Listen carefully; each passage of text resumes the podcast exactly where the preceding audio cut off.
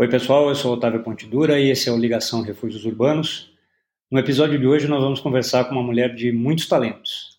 Ela é jornalista, repórter, apresentadora, palestrante, autora de livros, influenciadora digital e uma das pessoas que tem um astral mais bacana que eu já conheci na vida. Vamos chamar e já já vocês descobrem quem ela é.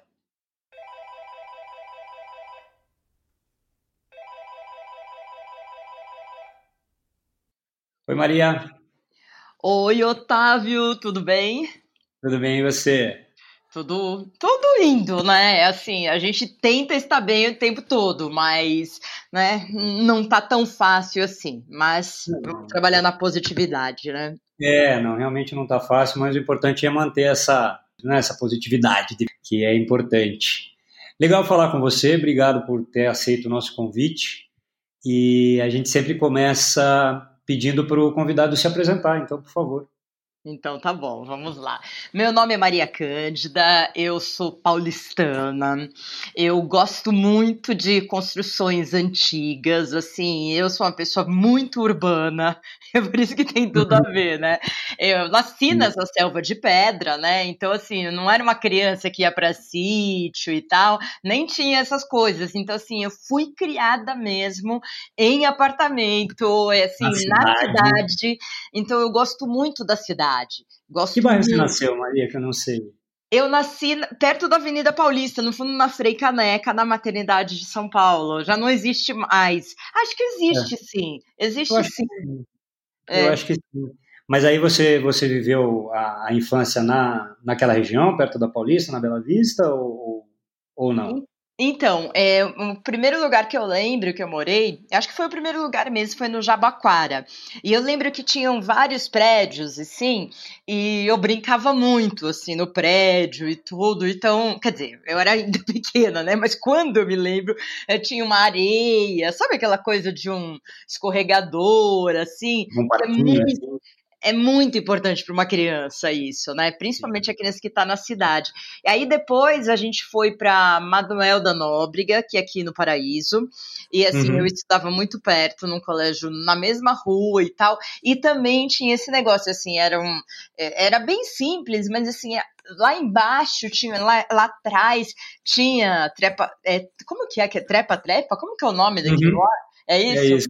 Então, é isso. e a gente se pendurava e tal, então era um refresco, assim, pra, né, da cidade. Não sei, eu nunca senti esse peso, assim, de estar na cidade. E hoje a gente sente mais, eu acho, não sei, não sei. Cresci e comecei a sentir o peso da cidade. pode ser, pode ser, mas eu imagino para quem tem a referência da cidade sempre, né? Que você não tenha uma outra referência qualquer, né, de uma cidade menor, ou, enfim, outra coisa, passa a ser a sua realidade no fim das contas, né? E você se vira como criança também nessa situação, não é? Então, é porque isso que você falou, porque não tem um outro ponto de referência, né? É, Inclusive, é. assim, eu, eu lembro quando era pequena, assim, as pessoas tinham referências, assim, de, de fazenda e tal, e eu nunca tive essa proximidade, então foi bem difícil. Até eu fui apresentadora do Globo Rural, né, nos anos 90, acho que foi 96, 97, e eu uhum. falei, falei, gente, por que, que vocês me colocaram para apresentar o Globo rural. Eu não sei nada de rural, eu não, não, mas mesmo assim, acho que eu fui dois anos apresentador e tal, e eu aprendi um pouco, mas mesmo assim, a referência de quem nasce e tal, né, eu nunca tive. Então, eu me dou muito bem em cidades, mesmo aqui em São Paulo e cidades grandes fora também. Tudo que é muito urbano me seduz muito, assim, eu, eu me sinto totalmente à vontade. Você está no seu, no seu ambiente. Meu habitat, né? é no seu habitat natural, né? E aí, essa história de uma criança é, se desenvolvendo, né, crescendo dentro da cidade, dentro do, do ambiente superurbano, acaba eventualmente fomentando uma criatividade muito grande, né? Uma, uma questão de, de, inventar modo, maneiras de você se divertir, criar coisas. Foi assim com você? Então, é, foi assim, porque até quando eu era criança, né, eu tenho 49 anos, nasci em 71, é, não tinha não tinha essas coisas que tem hoje de criança, né? Que assim, hoje tem o um mundo. Eles às vezes reclamam de tédio, mas tem um mundo para brincar. A gente tinha um parquinho e olhe lá quando tinha, é, não uhum. tinha videogame, não tinha nada disso. Então, era mesmo não na rua, porque porque eu não nasci em bairro assim, eu era mais de apartamento, fechado e tal. É, mas é, sempre foi mais. A gente tinha que usar a criatividade, brincar de amarelinha, sabe? Essas coisas eu não vejo mais as crianças brincando, né? A gente fazia com giz, a gente pintava, assim, era muito gostoso. E, e sobre referências, né? A cidade, ela proporciona, ela tá o tempo todo agitada, né? A cidade uhum. é, toda hora está se criando coisa numa esquina, na outra e tal. Então, assim, meu olhar sempre foi com muitas referências. Então eu fui acostumada. Estimula também, né? É, é, então, então, eu acho que estimula mesmo, porque você, a cidade te faz, uma, te faz ficar mais rápida assim no movimento, porque a cidade é muito rápida. E São Paulo, né? São Paulo é, não é, não é para amador, não. São Paulo você tem que ser não, São Paulo não é para amador. E esse e esse momento geracional, vamos dizer que você viveu como criança, como adolescente, foi um momento de muita transformação na cidade também, né? Sim. Foi uma, uma o, era diferente, na verdade, o que, o que existiu em São Paulo até os anos 60 e depois os anos 70 e 80 foi outra outra história, né? Era outra amálgama que funcionava por ali e eu entendo que isso deve ter sido bem interessante de viver também. Então, é, no fundo, você me, me, explica melhor e aí eu vou achando essas referências. Assim, o que eu lembro muito é que os prédios, assim, não existia varanda. Assim, existia. Nem, nem lembro de varanda, assim, talvez em Higienópolis e tal. Então, uhum. essas áreas que existem hoje em apartamentos novos e tal, ou mesmo essa evolução né, dos prédios, das áreas de, de lazer em comum embaixo. A gente está numa pandemia e não pode estar tá na área em comum, mas, né? Né, espaços gourmet, sei lá o quê. Então, não existia absolutamente nada disso. E a arquitetura, e isso, né, você via por fora na arquitetura, mas você pode falar melhor sobre isso para mim. Não, eu estava pensando mais na questão social mesmo, da cidade, ah, tá. da dinâmica da cidade, como é que era e tal, porque foi um momento bem de transformação mesmo, né? Pensando em o que, que você pode ter vivido nessa época, porque eu sou um paulistano mais recente, né? Eu cheguei em São Paulo em 95, então ah, tá. já era outra já era outra pegada, eu imagino, né? E eu também já vivi várias várias São Paulos nesse tempo que eu estou aqui, né? mas você deve ter outras outras referências dessas coisas aí desse momento de infância, adolescência, enfim, quando você estava então, se formando, né? Como, eu, como humano. Você você nasceu aonde, Otávio? Eu nasci no Paraná. Ah, nossa, estado bom, né? Ele sempre está nos índices de melhor qualidade de vida e tal. E você veio para São Paulo?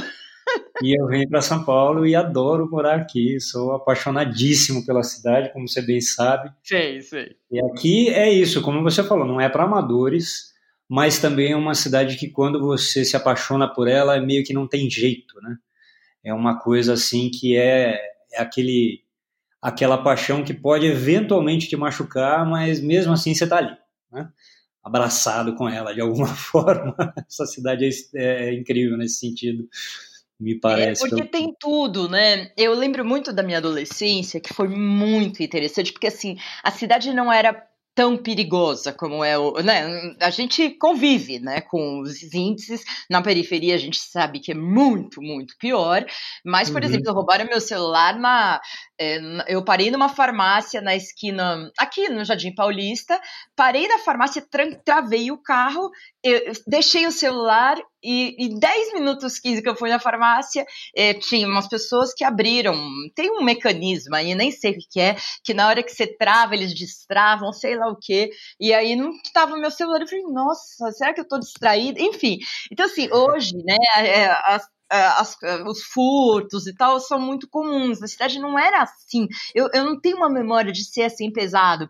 Eu ia para a escola, voltava da escola aqui, mesmo no meu bairro, sempre né, a pé, é, quando morava no Paraíso. Então, sempre com minhas amigas, de mochila, livro na mão e tal. E na uhum. minha adolescência, eu vivi os anos 80 em São Paulo né? Então, Uau. assim, nossa, assim, que é uma coisa maravilhosa. É assim, é viver. Baladas e shows e muita música bacana, Muito. muita arte, rock, filme né? brasileiro. Né? Filme é. brasileiro que começou a pintar de novo, naquela. Voltado, inclusive, para os adolescentes.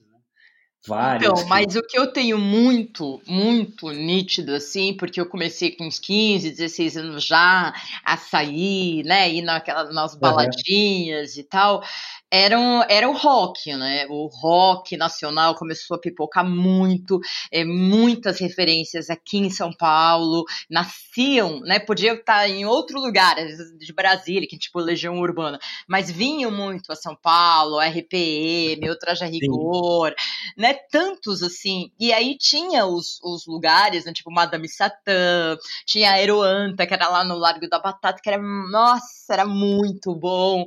É, tinha, tinha vários lugares, assim, que eram muito referência, que tinha show e tal. A Marisa Hort, eu lembro que eu vi nos anos 80 na banda Vexame, não sei se você já ouviu falar. Genial, eu fui num show deles em Curitiba, no Aeroanta de Curitiba, e era maravilhoso, assim, era muito divertido, era um show incrível. E ela é impressionante também. Né? Impressionante. Então, assim, muito da cultura, assim, muito, muito dessa cena cultural tá, tá tá marcada na minha adolescência. E tinha o famoso Rose Bombom, né? O Rose Bombom, ai, assim, era a coisa mais maravilhosa do mundo, assim, principalmente de dia de semana. É, era na esquina, né? Exatamente na esquina da Oscar Freire, e tinha o Rock Dreams, que era um bar é, super, assim, vintage, é, e ficava na Alameda Lorena. Então a gente começava, é, no, eu nem bebia nada, era só unir, sabe? E tinha aqueles como que era? Não era grunge, eram góticos e tal, dark, todo mundo de. Não é dark a série. todo mundo de preto, então assim, era muito legal. E a gente se unia lá no Rock Dreams até que chegava a hora, a gente ia pro, pro Rose e tocava de tudo, assim, e tocava muito rock, e tocava muito rockabilly, e tocava muita coisa gostosa, assim, e eu sempre amei dançar, né, então para mim o Rose Bombom foi, assim, foi uma delícia ter vivido essa fase, o Ângelo, que era dono do Rose Bombom, ele faleceu, infelizmente, há pouco tempo atrás, e ele hum. ficava nas picapes muitas vezes, então, assim, muita coisa boa, referência, que esse pessoal ouvia de fora, porque não era, né, não tinha Spotify, não tinha, sim, não tinha, não, assim, o cara... Uma loja de disco, né? Exatamente, ele ia assim, alguém ia para Inglaterra terra para Londres, trazia o vinil. Então, assim, eu, eu, eu, vi muitos DJs nascerem. Tinha o Massivo também. Eu uma, fiz uma festa em 97 lá com o Mauro Borges, que também faleceu ano passado. Então, assim, o Mauro, é, o Mauro pegava o microfone, era uma. Assim, não tinha. É, era uma. Tinha gaiola, as hosts maravilhosas. Então, é, muito desse São Paulo, assim, não, não, não nem precisava ficar levantando bandeira, a gente já ia nos lugares, né? E, meu, era muito gostoso, muito gostoso. Aí depois eu fiz uma festa lá no, na Barra Funda, também muita gente foi, com um monte de drag queen. Assim, não, o Pablo Vittar tava no céu ainda, nem sabia que ia nascer. e a gente, nossa, com um monte de drag queen, era uma delícia. Como é o nome? Blue Space. Você, não, Blue Space. Não sei se chama Blue Space ainda. Existe, ainda está funcionando e ainda continua sendo um lugar bem referência assim para drags principalmente. Então, é um então, lugar onde tem um espaço muito aberto para shows de drags e tal, é bem democrático nesse sentido. É, e ainda o Bexiga, não é? Que assim, uhum. o Bexiga era o ponto do fazer amor, né? Do pessoal mais fazer amor, um banquinho violão, mais hippie, onde a galera ia depois. Então, assim, é, é, você vê que eu, eu, descrevi coisas totalmente diferentes, né? O Blue uhum. Space, o Rose Bombom, é, o Bexiga. Bexiga. Então, é, muita coisa diferente em São Paulo, assim, na noite de São Paulo. Figuras que se tornaram depois figuras figuras muito é, famosas da noite, assim, surgiram nesses anos 80 em São Paulo, né? E começaram uhum. e, e, e, eles testavam muita coisa, né? De música e tal. Sim, sim. Era muito gostoso. A e Nation, todo... você ouviu falar da Nation, que ficava lá embaixo na Rua Augusta, no final de um corredor na, na Rua Augusta, do lado direito? Essa... Não. Essa não, essa eu não conheço, não. Nossa, Nation era sensacional, você não tem ideia. Era assim, um, não sei se perto da Franca, o Ritz era um ponto muito que a gente se encontrava, o Ritz da Alameda Franca, né? É, uhum. Sempre foi o Alameda Franca ou da. Não, que vai para lá, ou é da Jaú, não sei, dessas daí, e assim, perto, e a gente meio que se encontrava, sempre foi um lugar da galera, mais moderna e tal, e depois a gente ia pra Nation, que era, assim, numa galeria, no final tinha uma escada descendo, e aí, assim, era muito, muito interessante interessante também é, a cena São Paulo assim, porque não tinha Baixa Augusta, né? Não, não tem essa ceninha alternativa, né? É, era pro outro lado, né? Exatamente. Então a gente tinha a Nation assim era muito legal, tinha também depois surgiu o Columbia, que também foi do Ângelo, que foi na lá e depois tinha o After desse Columbia, ou já era outro nome que eu não me lembro, é na Estados Unidos com Augusta, que é aquele ponto de referência, sabe aquela aquela esquina Uhum. É, e outros pontos, né, da Augusta, que as pessoas. A Galeria Urufino também, não tinha bala, que eu me lembro, não tinha balada lá, mas sempre foi um ponto, assim, de tatuador, de, sabe, de coisa alternativa e tal. Então, a, a gente também ia passear, vivia por, por esses lados, assim. É bastante, é bastante diversidade, né? E aí, essa história de diversidade, criatividade e, e, e assim, curiosidade, parece que é uma coisa meio que comum aos jornalistas, né? Você, você sempre pensou em ser jornalista ou foi alguma coisa que aconteceu por algum outro motivo? Como é que é a sua história com o jornalismo? Então, é, eu, desde os 14, 15 anos, eu não, não tinha nenhum jornalista na família. É, a minha família eh, me indicava a fazer direito. Eu até fiz um ano de direito, odiei e, e larguei a faculdade. Mas eu fiz jornalismo e direito, para não perder nenhum ano. Mas assim, só para tirar dúvida, sabe? Mas assim, Sim. direito era uma carreira, né, é, sólida, que você teria aposentadoria para a vida inteira. Né? Então, assim, você prestava um concurso. Então, a história era prestar concurso concurso. E, e mais a minha veia sempre foi de repórter, né? Assim, uhum. até por, a, a cidade me impulsionou para esse movimento, porque é, tem, tem, tudo, então eu sempre olhei para tudo. Isso que você falou, muita referência, eu sempre olhei para tudo e eu sempre fui essa pessoa é, incessantemente curiosa, com vontade de aprender, de conhecer pessoas diferentes e cenas diferentes. Então, assim, foi muito muito até normal. Eu comecei na faculdade, eu fiz PUC, e, e já no segundo, terceiro ano eu comecei como estagiária na, na, no Jornal da Tarde, extinto Jornal da Tarde, que também era demais. E, e já fui para o caderno Variedades, assim. Então, eu ia. Eu, é, tinha o Enquanto você estava na faculdade ainda? Na faculdade ainda. Acho que eu estava no terceiro ano. E eu que comecei nessa área meio que indo para lugares à noite em São Paulo, cobrindo tudo, assim, era de madrugada e daí me botavam lá. Eu não fiquei muito tempo, mas foi bem legal para eu aprender. E depois eu fui frila por um tempo da Veja São Paulo e tem uma história aí que eu participei de um concurso e aí eu ganhei um dos meses, aí me chamaram para ser frila. Então assim, eu fui uhum. jornal, inacreditável, né?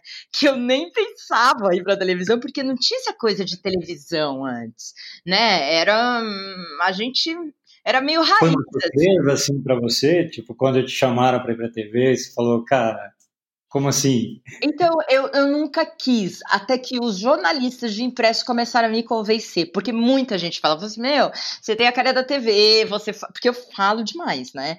É, muito comunicativa e tal, e, e aí eu comecei a fazer teste, assim, um amigo meu até me levou na TV Cultura, aí me mandaram fazer um teste pro Metrópole, sabe, aquele programa? Ainda tem, né? Sim, sim. Né? Uhum. e foi péssimo o meu teste. Eu voltei assim, eu não sabia fazer nada. Eu tava no terceiro ano de faculdade, não sabia nem pegar o microfone, o cinegrafista ficava bufando, porque imagina, o cara quer ir para casa e eu lá, não sabia, uma estudante que eu não sabia o que fazer.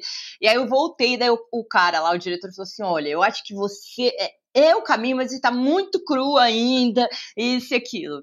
E aí eu fui, eu fui fazer um curso no Rio de telejornalismo com a Alice Maria, que era uma das bambambãs da TV Globo e tal, ela abriu uma produtora, e aí eu tinha uma bolsa lá, e eu morava numa pensão de freiras, no, não, primeiro eu morava no albergue da juventude, no Maitá. Uau. Não, você não acredita né, na minha história, muito maluca. E eu eu fui para lá para começar o curso, mas não sabia se ia dar certo e tal. E eu lembro que a dona do albergue da juventude ficou amiga minha, e ela sempre quando não tinha gente, ela deixava, me deixava com um quarto inteiro, sabe? Mas, uhum. mas eu adorava, porque era um, um, lugar que muita gente rodava, e eu já tinha ido para a Europa de mochila, então eu estava bem acostumada com esse esquema, sabe? De albergue. Uhum. E, e aí, quando eu. Esse curso durou uns quatro, cinco meses, assim. Aí, quando eu vi que eu ia fazer mesmo o curso, eu passei por uma pensão de freiras ao lado do albergue. E, e assim, tipo uma casa de moças, sabe? Uma casa uhum. de moças, eu nem sei se existe. Eu queria ir pro Rio um dia para ver se existe essa pensão. E eu, eu morava num. O quarto não tinha nem banheiro, era quarto, uma pia, assim, e para ao banheiro era fora. Então era um quartinho bem pequenininho, mas que resolvia a minha vida. O único problema Sim. é que tinha que chegar até meia-noite. E o curso era à noite, né? Então eu sempre chegava, assim, as portas fechando da pensão de freira. E. mas, mas fui aprovada pela professora Las Freiras, fui aprovada como boa moça. Maravilha. Mas isso é muito legal de saber porque, é, assim, quando a gente olha um pouco da sua carreira, a gente vê isso assim, tem muita diversidade, né? Muitas coisas diferentes que você fez hum. é, dentro de, de, de TV, de, de, jornal, de revistas, enfim, você, como você falou, você foi até o Globo Rural, enfim, teve várias coisas diferentes, mas é, isso é muito muito à sua cara, assim, quando, quando, a gente te conhece também fica muito claro, né, dessa pessoa que precisa mesmo dessa coisa da, do desafio primeiro e, e de coisas novas, né, de criar muito dentro desse trabalho, né. Então, Uma coisa que eu sou um parêntese na televisão, eu fui, já fiz tanta coisa. Eu comecei Sim. no Hard News, né? Comecei na TV Tribuna, na Globo de Santos, assim, bem séria, né? Daí cortaram todo o meu cabelo, eu fiquei com o cabelo, sabe que naquela época, você sabe por que que cortavam o cabelo da gente? Indicavam para cortar ou não? Não. Não. Você viu que naquela época, todas as repórteres de cabelo curto, apresentadoras e tudo. Imagina, assim, hoje, para mim, é, é, muito difícil. Na rua, sempre tem vento, tem chuva. O repórter, quando gente, e quem é repórter de verdade, de rua, sabe que, assim, é um, é um sufoco você manter o cabelo assim. Você vai lá, apura, fala. arrumado. Aí né? na hora que você pega o microfone, você tá toda descabelada sempre e tal. eles indicavam pra gente cortava. E era uma, era uma maravilha, porque você cortava já já estava resolvido, você já estava penteada pronta, porque é, não era essa coisa de YouTube, influencer e tal, né? É, era uma coisa bem raiz, assim, de repórter. E você, assim, a gente fazia enchente, a gente fazia jogos de futebol, a gente fazia qualquer coisa. Não é? Chegava aí e dava uma pauta para você. E você tinha que ir fazer. E a gente gravava o off, né, no, no carro de reportagem, a gente mandava pelo motoqueiro. Então, assim, a, TV tinha os motoqueiros, você gravava, tinha tudo numa fita, e a fita beta, na fita, fita, você ia para o carro e gravava o off, né? As partes que eles uhum. iam colocar as imagens e tinha lá a sua passagem, a, sua, a parte que você aparecia, as entrevistas. Tudo em uma fita, acho que podia uns 20, no máximo 30 minutos, porque o editor, por que, que tinha que ser em uma fita? Quando chegava na ilha de edição, não era nada digital, era aquela coisa do, da mão mesmo. E, é, e, e, mais de uma fita, imagina, você manda 11 horas da manhã, o jornal entra meio-dia e 30 no ar. Então, assim, para o editor, chegava o motoqueiro, ele punha na ilha, pum, com as coordenadas que você dava, ele também já ele, ele melhorava e assim você nem tava no jornal, às vezes você ia para um link direto. E, e, assim, você mandava uma matéria, você chamava a própria matéria. Então, assim, era fazedora de absolutamente tudo na rua. Não, não tinha moleza. E aí eu evoluí, né? Eu virei moça do Tempo, do, do, Jornal Nacional, fui dos outros jornais hoje e tal. É, e aí eu fui também apresentadora de SPTV aos sábados. Aí eu fui apresentadora do Globo Rural. Eu fui. Uhum. Isso, isso só na Globo. Eu fui eu fiz matéria para Fantástico. E aí eu fui, né? Fui para SBT e tal. Morei em Nova York um tempo, voltei, enfim. É, mas a minha carreira, isso você tá certo, sempre foi essa essa loucura assim. Eu fiz absolutamente tudo que podia ser feito, eu acho. Que aparece, vai lá, Maria encara, né? É porque eu gostava, né? Eu sempre gostei de. Mas isso fica muito, é, isso fica muito claro, assim, no, no, seu trabalho mesmo, quanto que você gosta do que você faz. Ai, isso parece demais, assim, é impressionante. Isso vale para para todo mundo que tem essa paixão, né? Você fica muito claro que a pessoa curte muito aquilo que ela faz, né? E uma coisa que eu queria te perguntar, dentro de todo esse escopo de carreira e todas essas coisas, essa parte é, da mulher, do feminino, hum. da, da, da, posição da mulher na sociedade, sempre teve presente dentro desse seu trabalho? Ou foi uma coisa que você desenvolveu depois de um tempo, meio que deu um clique e fala, poxa, eu vou seguir mais ou menos por esse caminho? Então, é, sempre existiu, desde nova, mas eu quero voltar um pouco no tempo e te explicar por quê. Eu uhum. nasci em 1971, imagina, 1971, tava uma explosão, hippie, não sei o que, sabe? Eu sou filha, a minha mãe me criou praticamente sozinha até os sete anos, quando ela casou de novo. Então, minha mãe sempre trabalhou. Minha mãe, eu, eu lembro, eu ficava com, não era babá, era uma moça que trabalhava em casa, que era minha cuidava de mim e tal. E minha mãe chegava tarde, porque ela era professora e tal. Então assim, eu sempre vi um exemplo de uma mulher que trabalhava. Então, não assim, eu, eu, não tive referências de pessoas que não trabalhavam, de mulheres que não, não fossem assim combativas, entendeu? Uhum, é, desde uhum. a minha família imigrante que veio, minha bisavó e tal, é, até a minha mãe. Então, sempre tive essa referência da mulher forte. Quando chegou nos anos 80, eu não sei se você lembra, mas nos anos 80, é, as mulheres começou a pipocar é, reportagem, uma Lu mulher, lembra? Enfim, a, a Regina, é, né, a Regina Duarte, ela, ela representou as mulheres nos anos 80 como uma mulher e tal. E eu lembro que eu era novinha, assim, 12 anos de idade, eu via e tudo, e via a mulher combativa e tal. E ao mesmo tempo eu começava a ouvir falar sobre isso, que nos anos 80 foi quando a mulher começou a poder aparecer um pouco. Então, uhum. assim, eu fui uma menina que cresci, a minha adolescência e quando eu me tornei uma mulher, foi nesse escopo, assim, nessa base de meio que concretização, né? O comecinho da, de você falar da mulher e solidificar a imagem da mulher. E aí foi os anos 90, é, a referência da música, Madonna, enfim, várias mulheres, assim, na música e aparecendo como empresárias, muito políticas também, é, né? muito, né? A, a Marta teve... Luiz Erundina, é, prefeita de São Paulo também. É, o, o, como que é aquele que a, Maria, a Marília Gabriela, assim, sempre Marília, foi... É, e tinha um TV Mulher, que a Marta Suplicy falava de sexo já, e eu ouvia tudo isso. Então, assim, um, é muito é, é, foi, foi muito claro, assim, sempre foi uma, uma bandeira, assim, quer dizer, acho que não era uma bandeira, mas era muito natural. E aí estava presente, né, na maneira como você se comunicava também, né? Então, porque porque eu fui criada assim, né? Eu Sim. fui criada nesse meio e vendo a evolução tímida da mulher e a necessidade de a gente tá trabalhando nisso.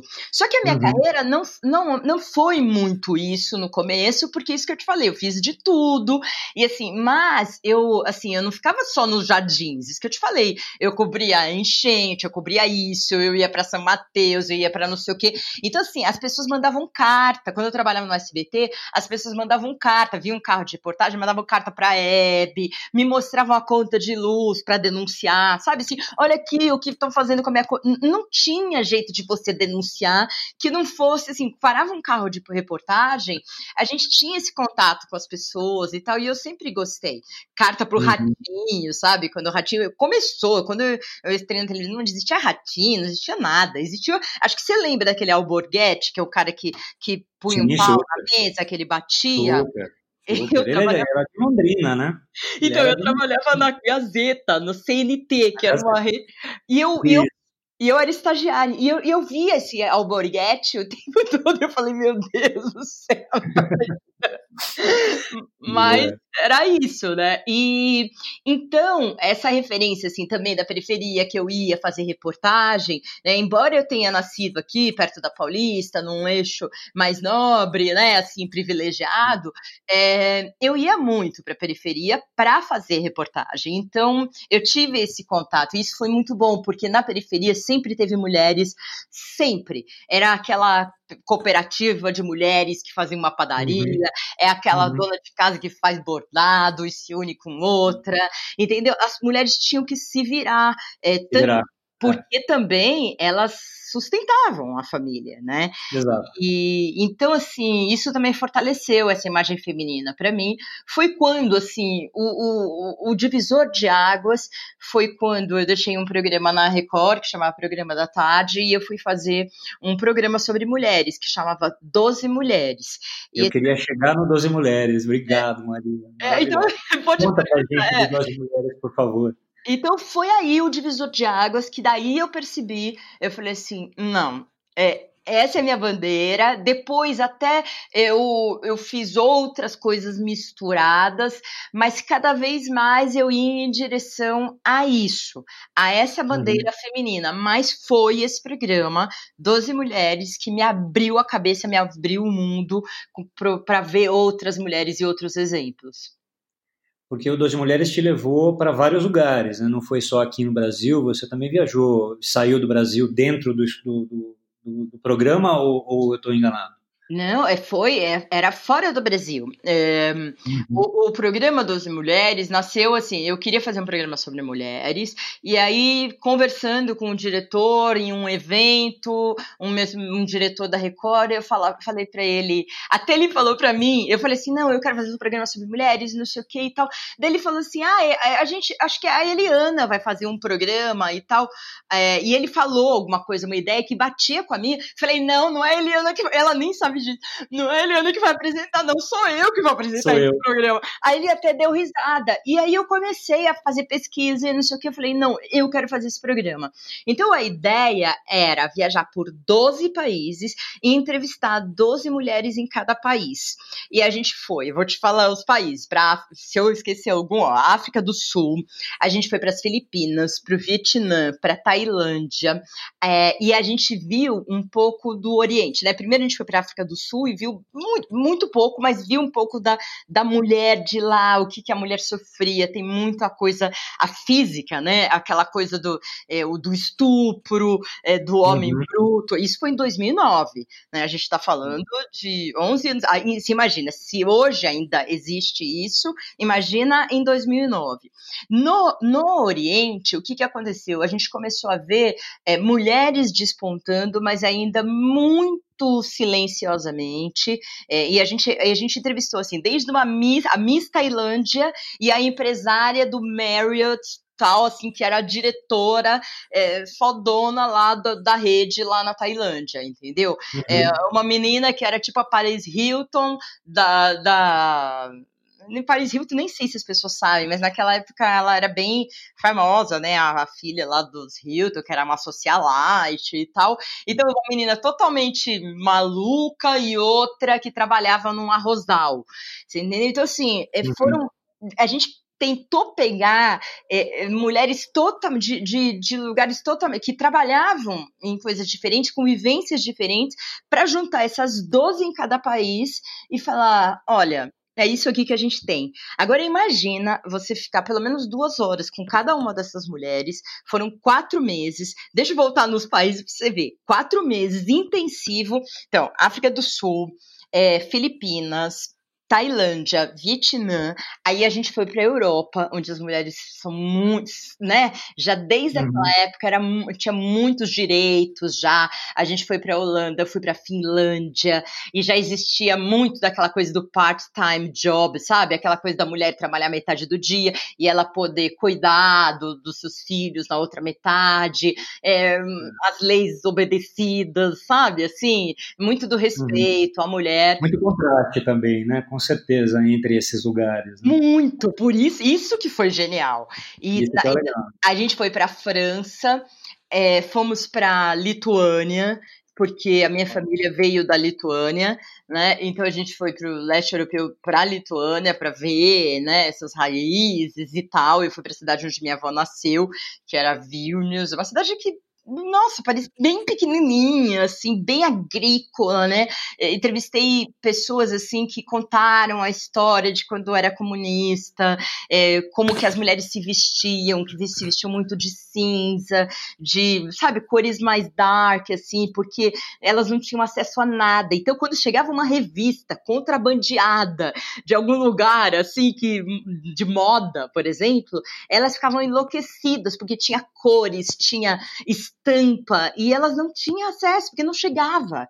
Né? Olha a loucura de você crescer, você, mulher, gostar de moda. Não que é só mulher para você gostar, mas assim, imagina, você quer estar tá mais feminina e você não tem acesso a nada, você não tem referência de nada.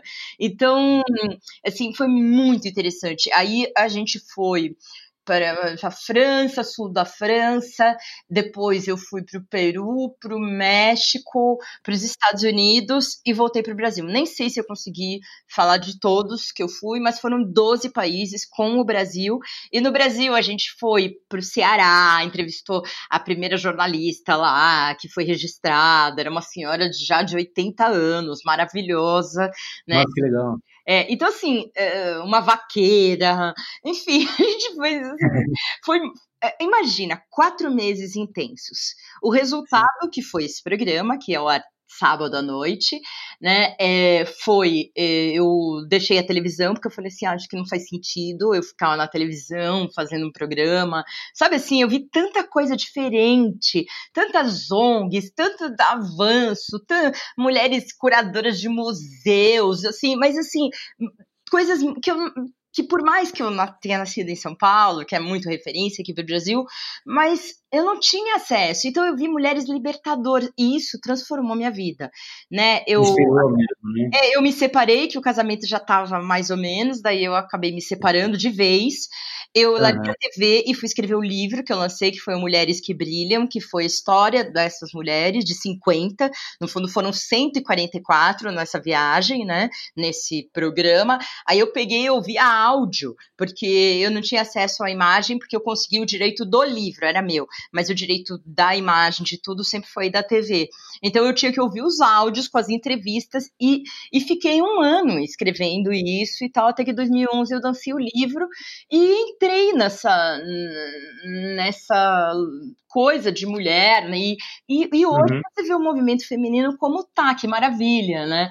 Então, então, assim, eu fui um, um pouco um, um, pouco pioneira assim nesse negócio de televisão, num programa bem, era um programa que, que era foi depois reprisado pela Sony, é, era bem a cara da TV fechada, assim, não era a cara da TV aberta, mas uhum importante, porque eu tenho a caixa de DVD, sabe? E foi um momento, assim, transformador da minha vida como mulher. É, a, além de, dessa questão da inspiração pessoal mesmo, né, que você acabou se transformando através dessa experiência do Doze Mulheres, é, você se lembra de alguma história especificamente que tenha te marcado, dessa, de todas essas mulheres que você entrevistou? Ai, nossa, tem... Foi mais inspiradora ou a mais marcante para você? Ai, tem tantas histórias. Olha, na África do Sul tem uma médica maravilhosa e todas estavam meio nessa fase que hoje é o, a bandeira que eu levanto, que é a mulher de mais de 40, elas estavam se aproximando dessa idade. É uhum. uma mulher, assim, que teve muita dificuldade para estudar, assim, durante o apartheid e tal. Ela conseguiu se formar e se formou é, médica. E aí ela conta, né, AIDS, né, na África, assim, índices gigantescos. E ela Sim. contava a história, ela abriu uma, uma ONG que que trabalha com crianças, os filhos da AIDS, né? Por quê? Porque ela trabalhando em plantões e hospitais públicos, assim, as pessoas morriam muito, né? Como estão morrendo hoje de coronavírus, assim, era uma coisa, né? E é ainda, né? Mas imagina, é 2009, e ela via as crianças, os filhos dessas mulheres, e, e assim, que ficavam no corredor, abandonados, essas crianças né? E aí ela criou, hoje ela tem três centros assim de adoção mesmo desses filhos da AIDS, que eram crianças que fica, viraram órfãos da, da AIDS, né? E não tinha ninguém para cuidar deles, dessas crianças. E, e assim, e crianças que não eram soropositivas, assim, não, não é, crianças muitas vezes que nasciam e tinham a vida inteira pela frente. E, e o pai e a mãe, né? É, o, o pai nem me lembro muito, eu acho que eu nem me lembro dessa figura porque como eu entrevistava mulheres, né, eu acho que eu nem. Eu, eu com certeza eu perguntei, mas eu não, não me lembro, não, não, me lembro muito, né? Eu, era muito as mulheres e seus filhos. É, e as mães iam e os filhos ficavam. Então, essa é uma história que eu nunca me esqueço. Tem uma história de uma mecânica, Maria Velasquez, que é maravilhosa. Velasquez com V-E-L-A-Z, é, Q-U-E-Z. É uma uhum. mulher que nasceu no Peru ela é a mecânica del folclore. Ela é barba. Ela nasceu na periferia de Lima. Sim também super pobre, não sei o quê. E hum, quando ela é, tinha uns 13 anos, o tio começou a ensinar é, como mexer em carro, mecânica e tudo. Mas imagina, né? É, ah, essa profissão não é para mulher. Imagina que a mulher sabe. E, a, e ela é muito boa nisso. Bom, ela foi, lutou, lutou, lutou é, e criou uma, uma mecânica na periferia. E assim, ela mora em cima, a mecânica é embaixo, ela tem de 24 horas, assim, e ela tem uns 10, 15 caras que trabalham para ela, os mecânicos que trabalham pra ela. E o mais louco de tudo isso é que, se, se, as pessoas quiserem procurar, a Maria Velasquez, no final de semana, ela é cantora folclórica. Ela, ela põe uma flor na cabeça, aqueles vestidos de folclore e tal, sim, e ela vai cantar. Sim. Então, ela tinha calendário, ela com, a, com o rosto dela, com tem DVD dela cantando. Então, assim, ela tem uma profissão extremamente, né, até então, né, 10, 11 anos atrás, masculina, Uhum. E ao mesmo tempo ela, era, ela exercia uma função super feminina de, de cantora no final de semana, porque ela gostava, era o hobby dela. É, meu, então, assim, se imagina, é, tem muita coisa, muita coisa que, a gente, que eu vi. Assim, essas são duas histórias, mas é, lá eu lembro que quando eu passei nas Filipinas, você sabe que tem muito. É, muitas tempestades que destroem, né, enchentes lá, é, é bem sofrido para eles. E aí eu entrevistei a, uma mulher com os filhos, assim, uma casa bem simples e tal, sabe as crianças fazendo barulho e correndo para um lado, para o outro. É, e, e eles, eu lembro que ela mostrou um saco de arroz porque o governo dava, assim, sabe, arroz para para manutenção, né? Tipo uma cesta básica e tal. E aí teve uma enchente horrorosa depois que a gente saiu de lá e, e ela morreu. E eu falei, meu Deus do céu, eu não tô acreditando que isso aconteceu assim. Sabe, você vê a pessoa cinco dias antes, daí eu fui para outro lugar e fiquei sabendo que ela morreu. Eu falei, gente, não é possível um negócio desse. Mas tantas histórias, assim, no Vietnã, uma senhora, olha, olha, só, só um, um livro. É, no Vietnã, uma senhora que ela, traba, ela trabalhou como bailarina na guerra, ela trabalhava para o Ho Chi Minh, assim, tinha, é, os soldados, eles tinham que ter uma diversão, né? E aí, uhum. quem, faz, quem fazia diversão? As mulheres. E aí ela foi, virou uma bailarina, assim, nos campos de batalha, e, e, o Ho Chi Minh, que era o grande, foi o grande estrategista, né, da guerra, e conseguiu, né, é, liderar e ganhar a guerra, e ela recebia é, para dançar e tudo, ela recebia laranja, ela recebia comida, assim, comida diferenciada, sabe aquela coisa que não, né, o, o povo não... E todo mundo recebia ela era especial, de certa forma. É uma fruta, porque ela trabalhava, então pelo trabalho ela recebia essas coisas, ela e outras. E aí, depois, uhum. quando acabou a guerra, ela foi. Sabe assim, a voz do Brasil, tipo a voz do Brasil, quando tinha, sabe? E ela virou a voz do Vietnã, ela que lia as notícias, e depois ela foi fazer telenovela. Bom, imagina uma mulher dessa. Assim, eu sentei e eu só queria ouvir as histórias dela, porque, assim, eram muito interessantes. Então, nossa, tanto tantas histórias. Otávio, por isso que eu voltei, eu voltei louca, assim, eu voltei, eu falei, gente, eu voltei meio até, sabe quando a pessoa volta de um transe, assim? É, foi muito... Precisa de um tempo para assimilar tudo isso, é. ver o que, que você faz com tanta informação, né? E tanto e, eu, né? E eu também, assim, comecei a pensar, sabe o que a gente está se questionando hoje? O que, eu estou fazendo aqui? Quais são os meus valores? É, Para que, que eu quero fazer isso e tal? E, e eu comecei a mudar toda a minha vida, assim. 2010 foi um ano de muita mudança, muito sofrido também porque uhum. nem todas as escolhas, assim, às vezes as escolhas foram, eh, muitas escolhas foram num impulso, assim, do, é, dessa energia louca que eu vivenciei, mas depois tudo isso me levou a frutos interessantes na vida, sabe? Mas mas eu votei muito, assim, é, é foi um divisor de águas para mim, é, porque foi uhum. um intensivão feminino é, conhecendo mulheres totalmente diferentes do mundo todo, e cada região do mundo, entendeu? Então, na América Latina, por exemplo, as mulheres muitas sustentavam os homens, homens que bebiam, sabe? Muitas histórias de alcoolismo. Então, você vê, né, a coisa do, da América Latina, da mulher que trabalha, na Europa já uma evolução, né, isso que eu te falei, Holanda, mulheres já totalmente evolução, assim, de trabalho, de tudo, né, é, no Oriente esse aspecto ainda, no Vietnã, que hoje está explodindo, né, o Vietnã não tinha nada. Eu fui em 98, porque eu fui pro SBT Repórter, que eu, eu fui de Hanoi até Ho Chi Minh, que é a antiga Saigon. Fui, a gente foi de carro, um pouco de, pouco de avião, e eu fiquei 20 dias no Vietnã. Aí eu voltei 10 anos depois, em 2009. Agora tá na hora de voltar de novo.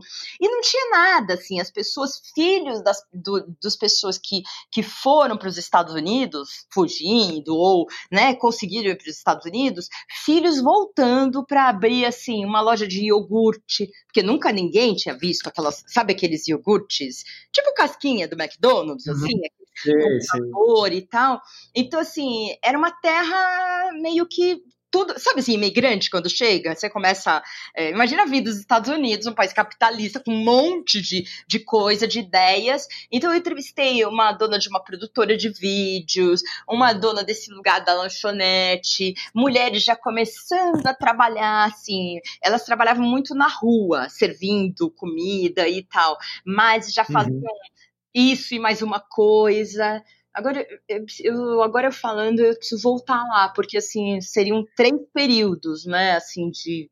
E você vê três momentos diferentes da história toda, né? É. é. bacana ter essa referência.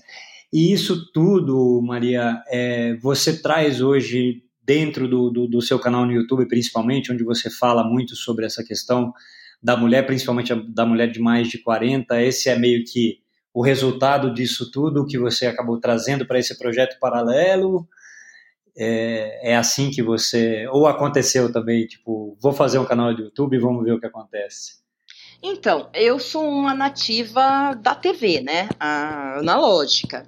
Então, é, quando surgiu o YouTube e tal, eu lembro que até eu me cadastrei, coloquei umas entrevistas de TV lá, não, sabe? Falei, só porque eu ouvi falar que era uma coisa legal, acho que foi 2014 e tal.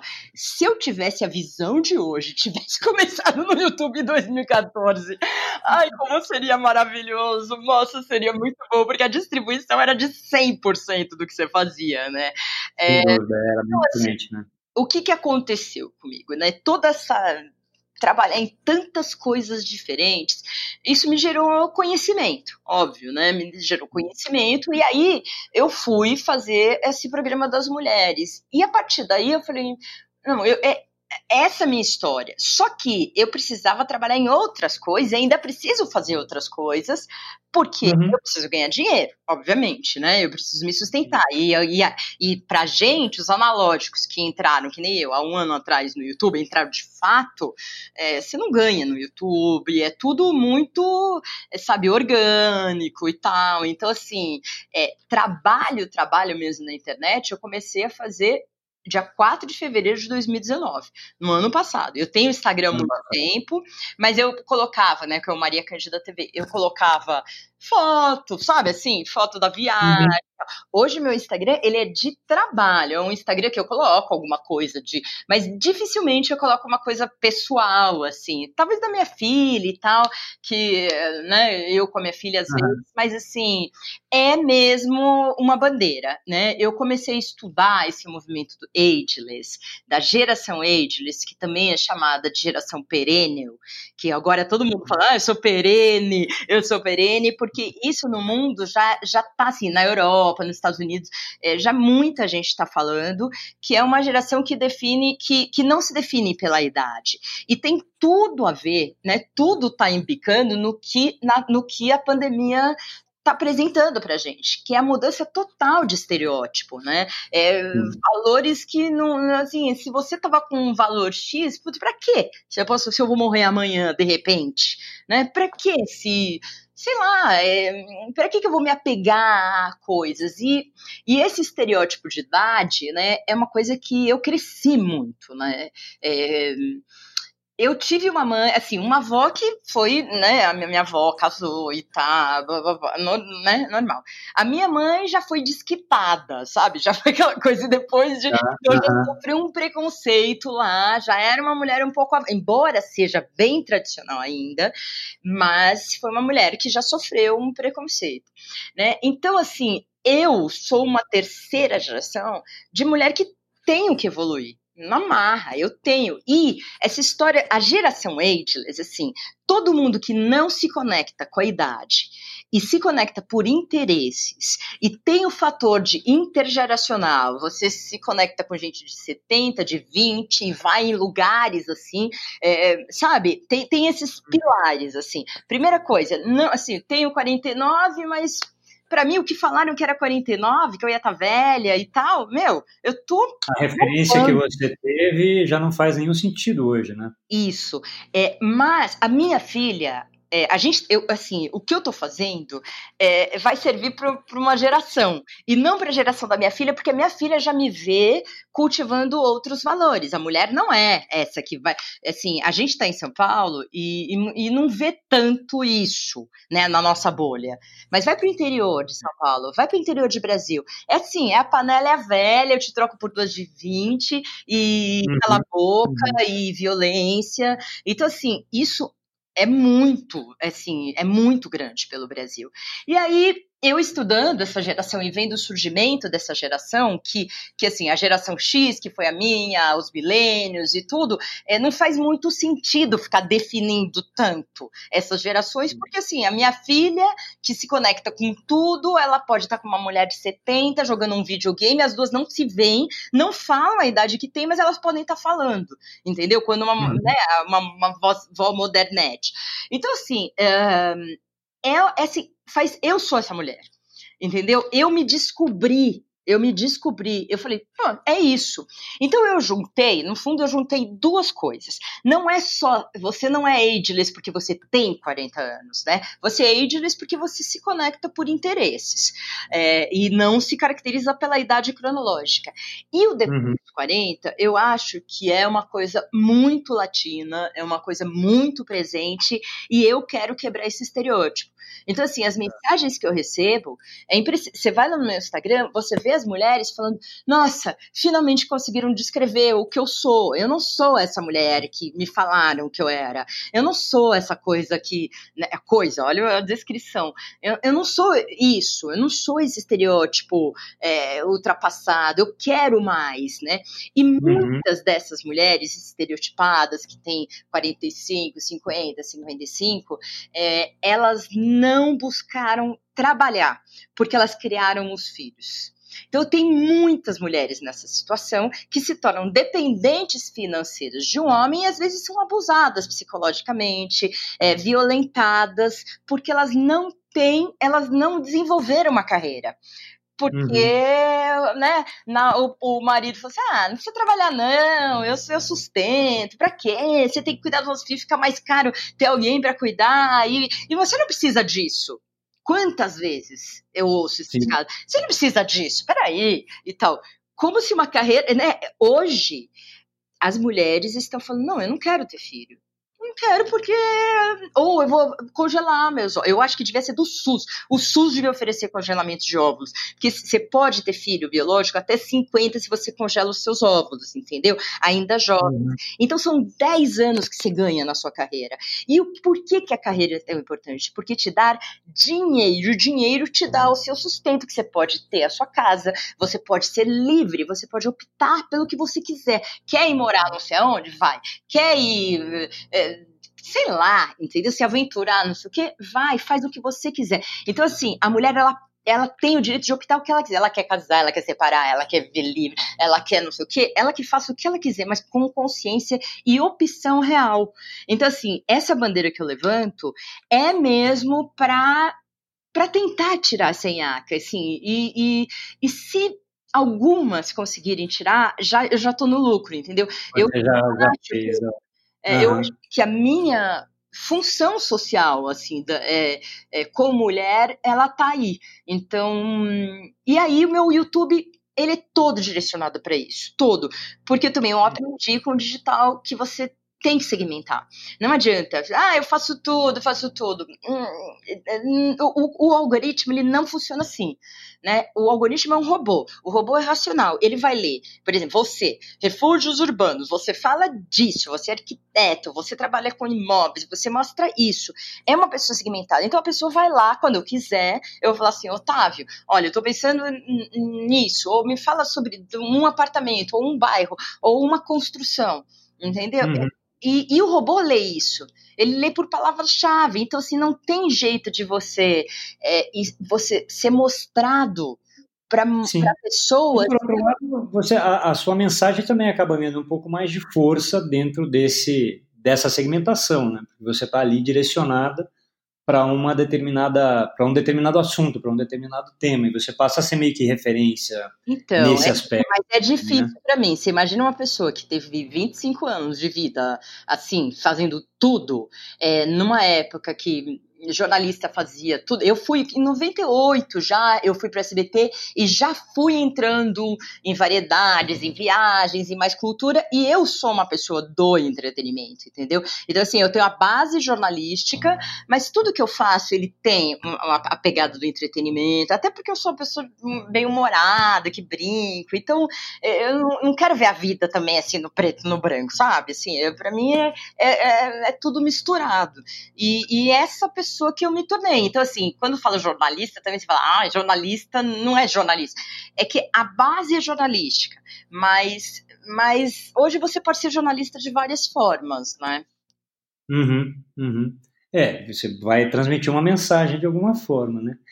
E pensando, pensando nessa história, e aí me veio aqui uma coisa, Maria, de tudo isso que você falou, que essa mulher é, atual e eventualmente a mulher do futuro é a mulher que faz o que ela quer, né? Que trilha os seus próprios caminhos, que escolhe, faz as suas próprias escolhas, é, tem independência do, do, do ser, né?